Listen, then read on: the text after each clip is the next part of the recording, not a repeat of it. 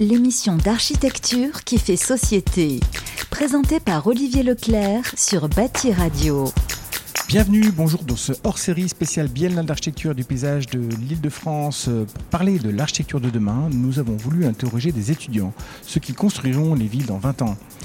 Nous sommes au cœur de l'exposition Visible Invisible dans la nef de l'école d'architecture de Versailles, plus particulièrement autour d'un potager illuminé par un puissant éclairage artificiel. Un potager très convivial et très sympathique.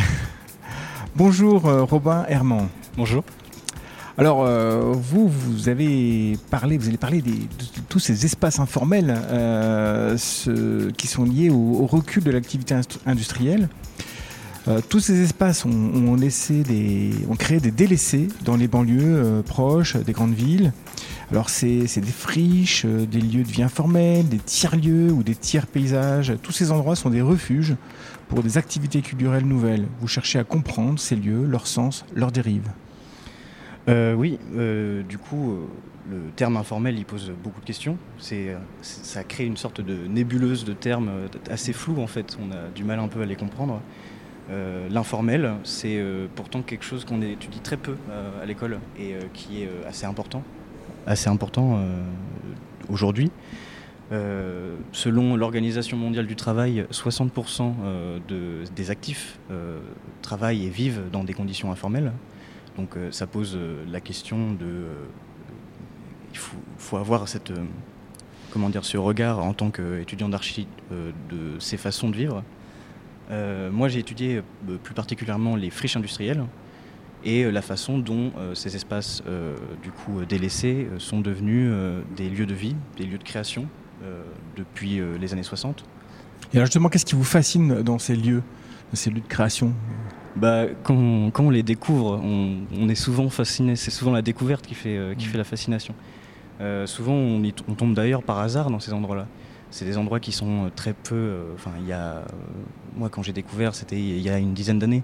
C'était très peu euh, marketing, très peu mis en avant. C'était pas très vendeur. C'était même parfois un peu décrié. Quel exemple, par exemple? euh, Moi, je, tra je, travaillais à Pantin. Mmh. C'est un lieu que j'ai découvert il y a six ans, en faisant des soirées, des choses comme ça. Et c'est une ancienne usine, une usine de pneus, qui ne redeviendra pas une usine de pneus, qui, qui est devenue du coup, euh, qui a été subdivisé en, par les habitants en plusieurs ateliers d'artistes. Euh, on a des artistes, des menuisiers, euh, des graphistes, enfin tout un, tout un panel de, de, créateurs qui se sont réappropriés le lieu, qui en ont fait euh, un endroit de euh, convivialité en invitant les gens du quartier et euh, en invitant même plus largement euh, les amateurs de, de, de fêtes ou de, enfin, qui, qui voulaient découvrir ces métiers-là. Mmh. du coup, même à l'échelle parisienne. Mmh. Euh, donc c'est des lieux qui, euh, même en étant dans une, dans une ruine, dans, une, dans une, un lieu enfriché, euh, ont créé du coup une activité qui, qui est bénéfique à la ville. Alors comment évoluent un peu ces villes créatives, ces quartiers comme ça, spontanée créativité? Est-ce qu'elles restent toujours aussi créatives? Alors, le concept de ville créative, c'est un concept un peu, comment dire, décrié parce que c'est un concept qui vient euh, de l'économiste américain euh, Richard euh, Richard Florida. Donc c'est un grand économiste américain qui a conçu un peu la façon dont on pense la ville aujourd'hui. C'est-à-dire de, ne plus voir uniquement des lieux d'habitation et des lieux industriels mais de voir entre les deux le milieu culturel. Et il le fait d'une telle façon que la culture devient un moyen de promouvoir la ville Ça veut dire qu'on on va euh, dire qu'il y a une, une classe sociale euh, qui, euh, qui est tertiaire, une classe sociale qui va être liée au milieu industriel, rural aussi, mais très peu mis en avant, et une qui va être créative. Mmh. C'est un peu stigmatisant. Et c'est surtout que ça crée des lieux du coup, qui sont euh, extrêmement flous dans leur façon d'être conçus, c'est-à-dire qu'il n'y a plus forcément d'artistes dedans, alors que ça se revendique comme culturel. Ça va être euh, des lieux qui se considèrent de façon très, euh, très nébuleuse aussi, parce que c'est le mot qui va être employé, c'est tiers-lieu. Tiers-lieu, c'est un mot qui a deux définitions qui sont extrêmement contradictoires. La première, donc, elle vient de Gilles Clément, paysagiste qui, qui enseigne du coup à l'école de paysage de Versailles, qui a défini le tiers-paysage qui est l'idée que dans les zones enfrichées, les interstices un peu entre des champs, ces milieux un peu délaissés où la nature reprend ses droits un peu, c'est l'endroit où il y a le plus de diversité d'espèces, de plantes. Et l'idée de son ami Patrick Bouchin, c'était de le transposer à l'architecture de, se dire que finalement, peut-être que si on faisait des structures capables, euh, des, structures qui n'imposaient pas un programme, euh, on pouvait permettre aux habitants, par consultation, par discussion, de créer eux-mêmes euh, l'activité qu'ils voulaient, enfin, qu'ils voulaient en fait, de choisir eux-mêmes le programme. La deuxième définition, du coup, celle qu'utilise ce Richard Florida, ce fameux, euh, euh, c'est celle du, du, du, la, troisième, la troisième place. La troisième place le, third place. The third place. Euh, c'est du coup l'endroit qui arrive entre l'habitat et le travail. Et donc, finalement, ces endroits de friche qui étaient à la base des endroits assez libres, où on devait créer de façon sans, sans, contrainte, en reprenant un espace de la façon dont on le voulait, c'est devenu euh, bah, quelque chose qui a la même définition que par exemple Starbucks, qui, euh, coworking ou... le lieu de coworking, les Fab Labs, mm. qui se considèrent de la même, mm. façon, de la même façon.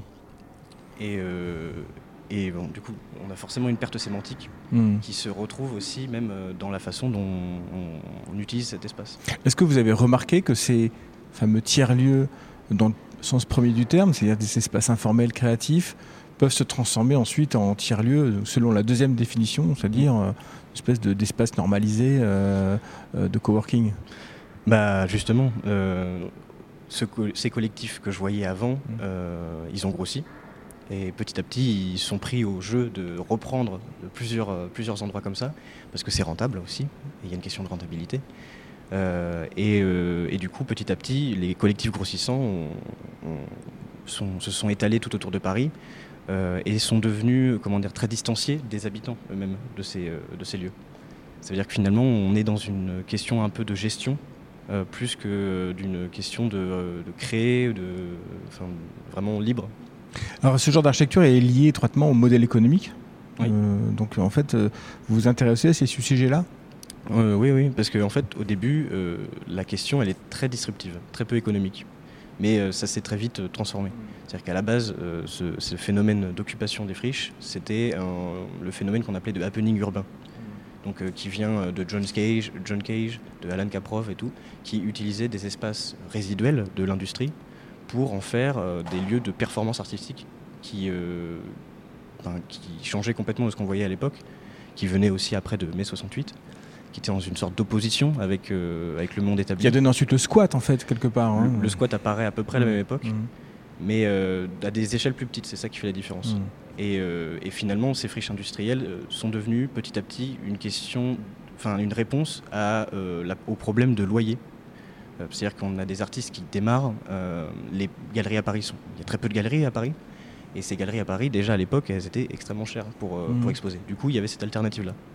Est-ce est que ce genre de lieu fait partie intégrante maintenant de nos villes? Ça n'a jamais été l'idée qu'il fasse partie intégrante de la ville, mais la façon, moi mon mémoire s'appelle la dérive de la friche, parce que euh, aujourd'hui on a ces tiers-lieux, du coup, qui ne sont plus vraiment, qui d'ailleurs ne se revendiquent plus comme une friche, mais qui en reprennent tous les codes, euh, qui, euh, qui sont devenus vraiment, qui rentrent dans la mécanique des aménageurs souvent, pour donner un patrimoine à des villes qui en ont trop peu. C'est-à-dire qu'il y, a une dimension un peu marketing dans l'histoire Je dirais plus touristique. Hmm. C'est-à-dire que c'est. Quel exemple, par exemple? Bah, On a l'exemple de la Cité Fertile à. Pantin. Euh, donc, on a, on, a, tout un exemple. Il y a Luca Pataroni, qui est un sociologue qui a parlé de tous ces lieux-là, qui ont fait une liste un peu de comment ces, lieux sont réifiés, ont réifié hmm. la friche.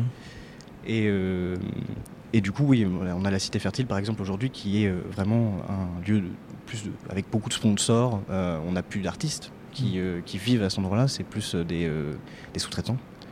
Et du coup, on a des, c'est un lieu qui, a des bonnes intentions, mais qui à détourner un peu cette volonté à la base qui était une volonté sociale et qui rentrait dans, un, dans une réflexion architecturale en fait. Souvent ces, tiers-lieux, ces espaces comme ça informels sont des espaces transitoires. On, a, appelle ça aussi de l'urbanisme transitoire. Mm. Est-ce que c'est la même chose? Est-ce que euh, c'est d'autres choses? Non, c'est bah clairement de l'urbanisme transitoire. Hein, parce qu'en fait, du coup, est-ce qu'il ne vaut pas mieux que ça, reste euh, temporaire euh, pour pas que ça dérive? C'est ça. en fait, le, quand ça fonctionne, souvent c'est temporaire. Mm. Et euh, il faut accepter ça. Euh, enfin, nous, en tant qu'archi, on nous apprend à faire des, choses qui fonctionnent 50 ans, 100 ans. Euh, on peut aussi concevoir du, très temporaire. Et donc, c'est, enfin, j'allais dire tiers-lieu. Ces, ces lieux-là, ils, ont une durée de vie qui ne dépasse pas les deux ans souvent. mais ça rentre totalement dans ce, cette idée de comment dire de spéculation un peu immobilière. C'est-à-dire mm. que ça, arrange les aménageurs finalement d'avoir des gens qui entretiennent un lieu qui ne vaut plus rien et eux vont leur donner de la valeur. Mm. Créer de la valeur pour qu'ensuite ils soient marchands, deviennent un urbanisme marchand. C'est ça. Euh, mais du coup, c'est indépendamment de la volonté des, résidents. Du coup. Mm, mais euh, est-ce que vous questionnez aussi sur un peu l'acceptation euh, citoyenne de, de, ce genre de lieu par rapport au voisinage? Oui, bah, c'est surtout euh, dans une sorte de chronologie de, ce genre d'occupation. C'est-à-dire qu'au début, euh, on a beaucoup de stigmatisation de ces endroits-là. Par exemple, les squats, dans les années 80, euh, mm. dès qu'ils apparaissaient, ils disparaissaient tout de suite parce que tout le monde se plaignait. Mais petit à petit, il y a une sorte de volonté de se faire accepter, de faire rentrer le quartier dans, ces lieux-là, de leur montrer ce qu'on crée. Et finalement, enfin, les, les, habitants, face à la création, face à la, matière, la, pâte de, ces personnes-là, euh, acceptent finalement cette chose-là, surtout qu'ils sont du coup acteurs euh, aussi de, la friche. Merci Robin Herman euh, pour nous avoir partagé ce, travail. vous pouvez écouter les autres hors-série de, de, ces podcasts sur la page Prisme Bâti Radio et moi je vous dis à très vite. Prisme, l'émission d'architecture qui fait société. Présentée par Olivier Leclerc sur Bâti Radio.